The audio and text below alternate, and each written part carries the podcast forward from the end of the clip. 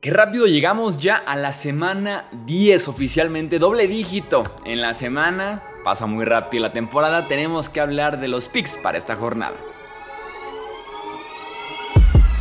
Hablemos de fútbol. Hablemos de fútbol. Noticias, análisis, opinión y debate de la NFL con el estilo de Hablemos de fútbol.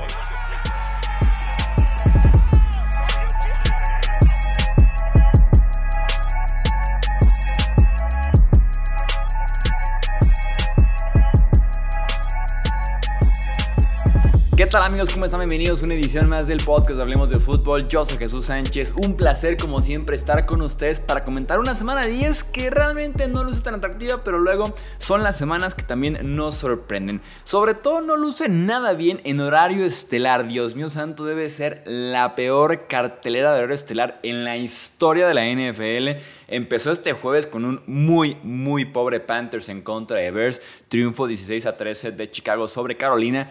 Bryce Young sigue teniendo problemas, pero son problemas ofensivos en general por parte de los Panthers. Está muy mal arropado tanto en el cocheo. Grupo de wide receivers, no hay separación, no hay velocidad, no hay aceleración. Básicamente no hay chispa por parte del grupo de wide receivers de los Panthers, mientras que tampoco hay línea ofensiva, así que por eso la pasa bastante mal la primera selección global del pasado draft. Vamos con el resto de los picks de la jornada. Último partido internacional en esta temporada NFL, Colts en contra de Patriots en Frankfurt, Alemania, segundo partido consecutivo en Frankfurt, Alemania, en el caso México, 8 y media de la mañana el domingo. Pasamos de tener un Peyton Manning versus Tom Brady en este enfrentamiento tener ahora un Garner Minshew en contra de Mac Jones. No sé qué le hicimos a los dioses de la NFL para que nos tratan de esa forma, pero sí está complicado. Según el Boston Globe, hay una ligera, ligera, ligera probabilidad, o posibilidad, mejor dicho, de que Bill Belichick no sobreviva a este partido en caso de que no sea buena la actuación por parte de New England en contra de Indianapolis. Ellos mismos en el Boston Globe aseguran prácticamente que Belichick no está a salvo y que podría incluso ser despedido al final de temporada. Pero adelantan que incluso se podría justamente mover, este, mover este, esta decisión en caso de que los Pats pierdan, no se presenten básicamente en Alemania, pierdan y como tienen semana de descanso, pues básicamente dejan a Belichick en Frankfurt, Alemania. Indianapolis me parece que es el mejor equipo y New England no llega al 100% entre lesiones y suspensiones. Browns en contra de Ravens. Me encanta este partido porque es la gran prueba para ambos, en ambos costados justamente del balón.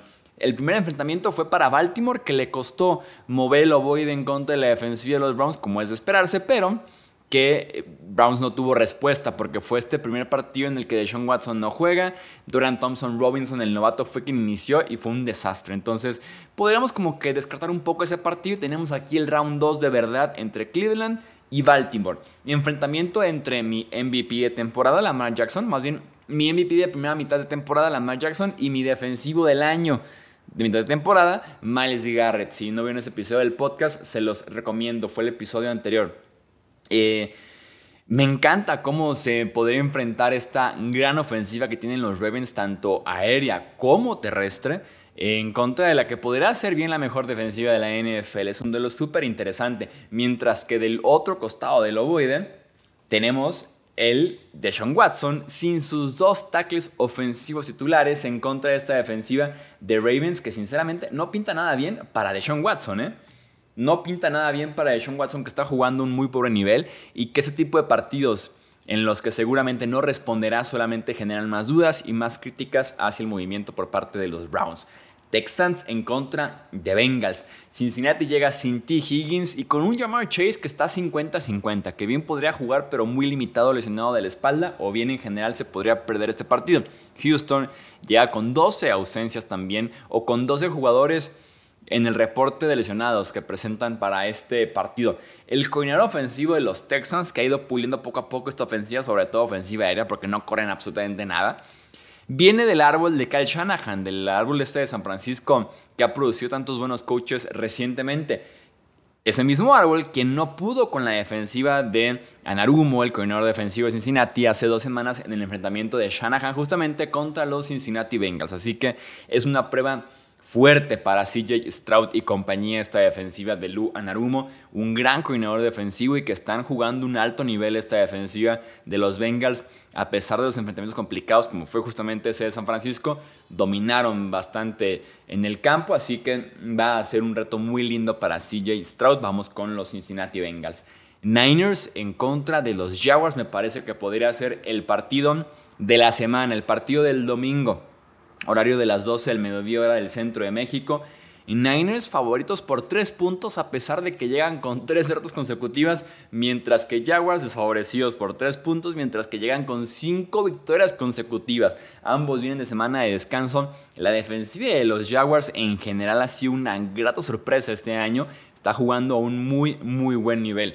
La defensiva terrestre contra McCaffrey va a ser un enfrentamiento bien interesante porque la defensiva terrestre Jacksonville es la mejor de la NFL este año, mientras que su dupla de esquineros Williams con Campbell tendrán un buen enfrentamiento también con Brandon Ayuk y con Divo Samuel que regresa oficialmente de lesión para este partido.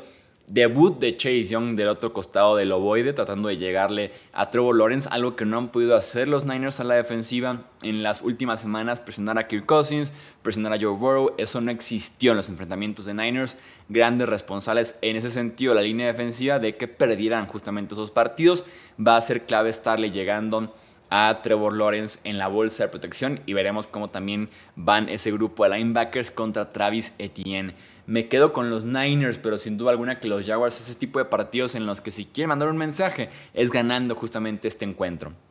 Saints en contra de los eh, Vikings. Josh Dobbs será el coreback de los Minnesota Vikings para este encuentro. La defensiva secundaria de los Saints es probablemente la mejor de la liga. ¿eh? Josh Dobbs probablemente vamos a ver como un ubicatex, como regresarle un poco a la tierra a Josh Dobbs, a pesar de que su fuerte tanto en Arizona como en Minnesota es más bien correr el ovoide escapando de la presión, generando, improvisando más bien por tierra, más que lanzar como tal el balón. Insisto, la defensiva secundaria de los Saints, sobre todo el grupo de cornerbacks, es brutal, es buenísimo. Es una prueba aparte de lo que vio Josh Dobbs la semana pasada en contra de los Falcons. Lo que sí podrá preocupar un poco a la defensiva de Nueva Orleans son las piernas, porque como les decía, Josh Dobbs ha sido un arma importantísima con las piernas este año.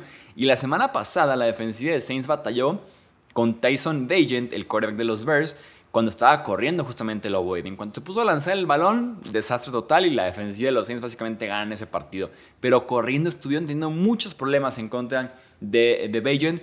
Por eso me quedo con los Vikings, pero insisto, puede que regrese ya a la tierra un poco más Josh Dobbs y no es lo que vimos de la semana pasada. Packers en contra de Steelers. De milagro Green Bay le ganó a Brett Rippin y los Rams la semana pasada. No esperaría lo mismo en este partido en contra de Steelers.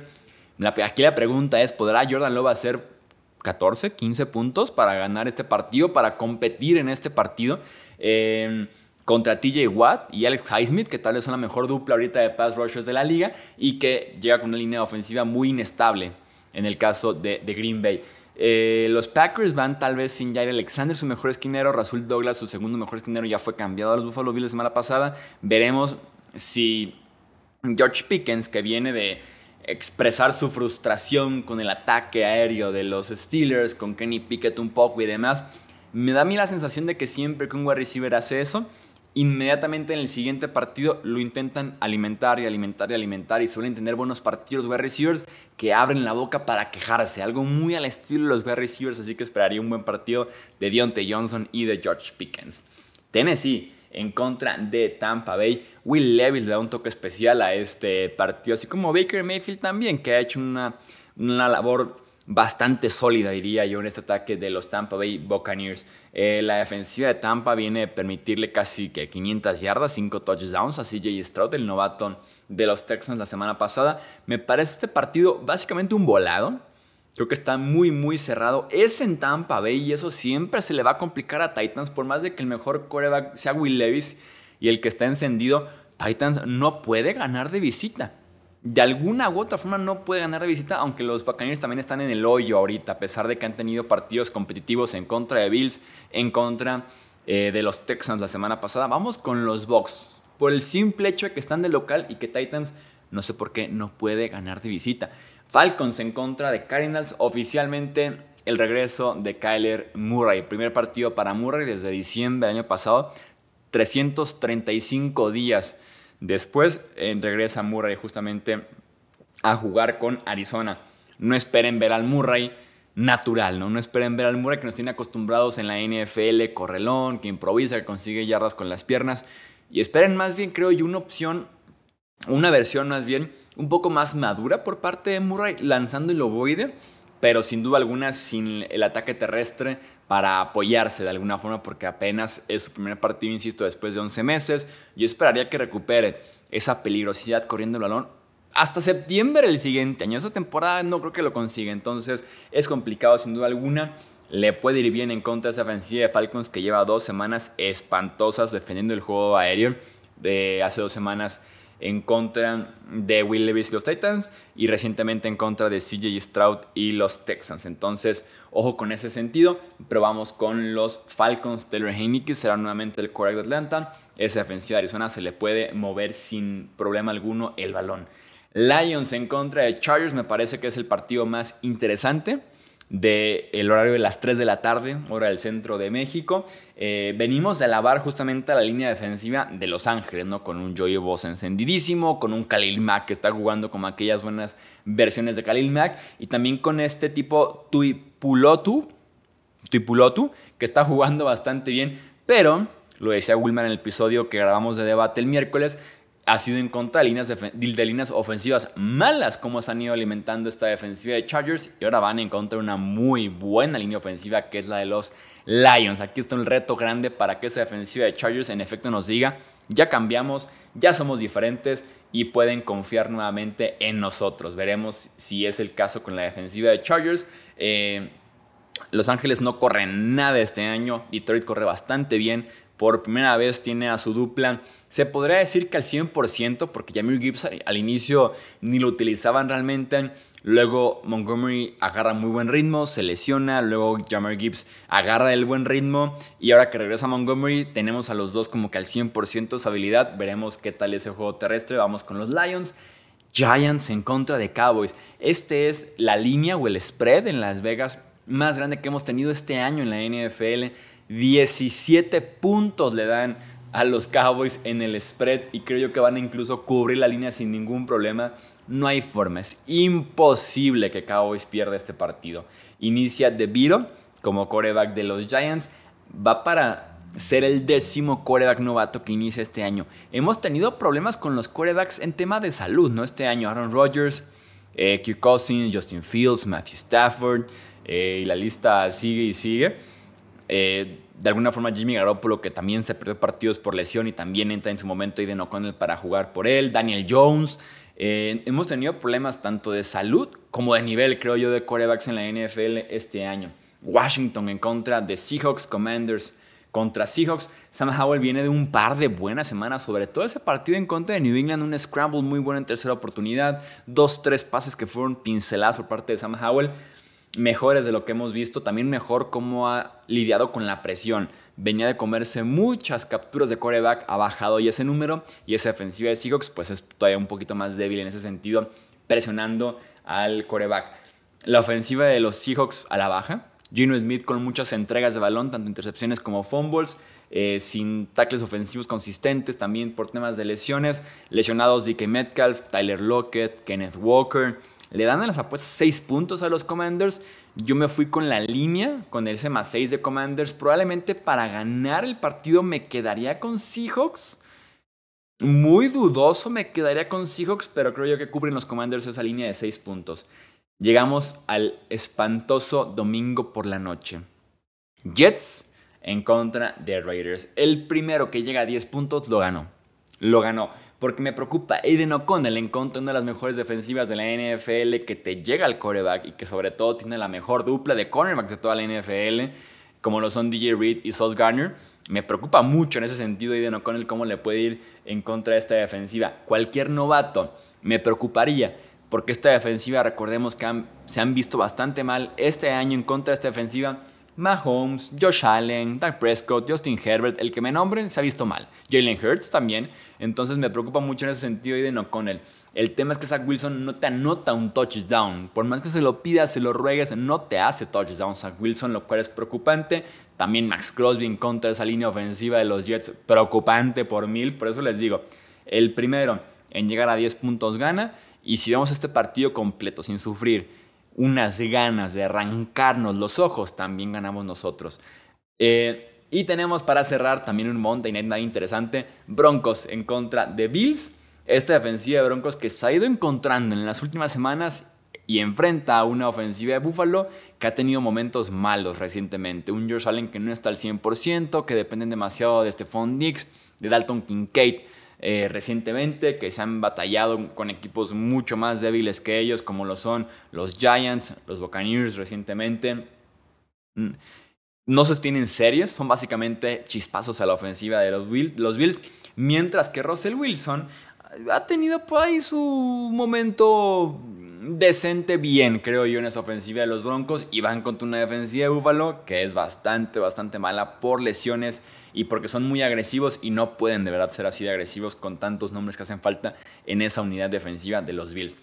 Recuerda comentar, coméntanos aquí abajito qué opinas de la semana número 10, qué partido es el que más, más, más estás esperando ver. Creo yo que más bien en, la, en las 12 el Texans Bengals, el Niners Jaguars y también el Browns Ravens son los tres mejores partidos que tenemos en esta jornada de NFL, junto por ahí a Lions en contra de Chargers. Le tu opinión en comentarios, también te leo en redes sociales y no olvides tampoco suscribirte aquí al canal. Esto es Hablemos de Fútbol, yo soy Jesús Sánchez, hasta la próxima. Gracias por escuchar el podcast de Hablemos de Fútbol. Para más, no olvides seguirnos en redes sociales y visitar hablemosdefutbol.com.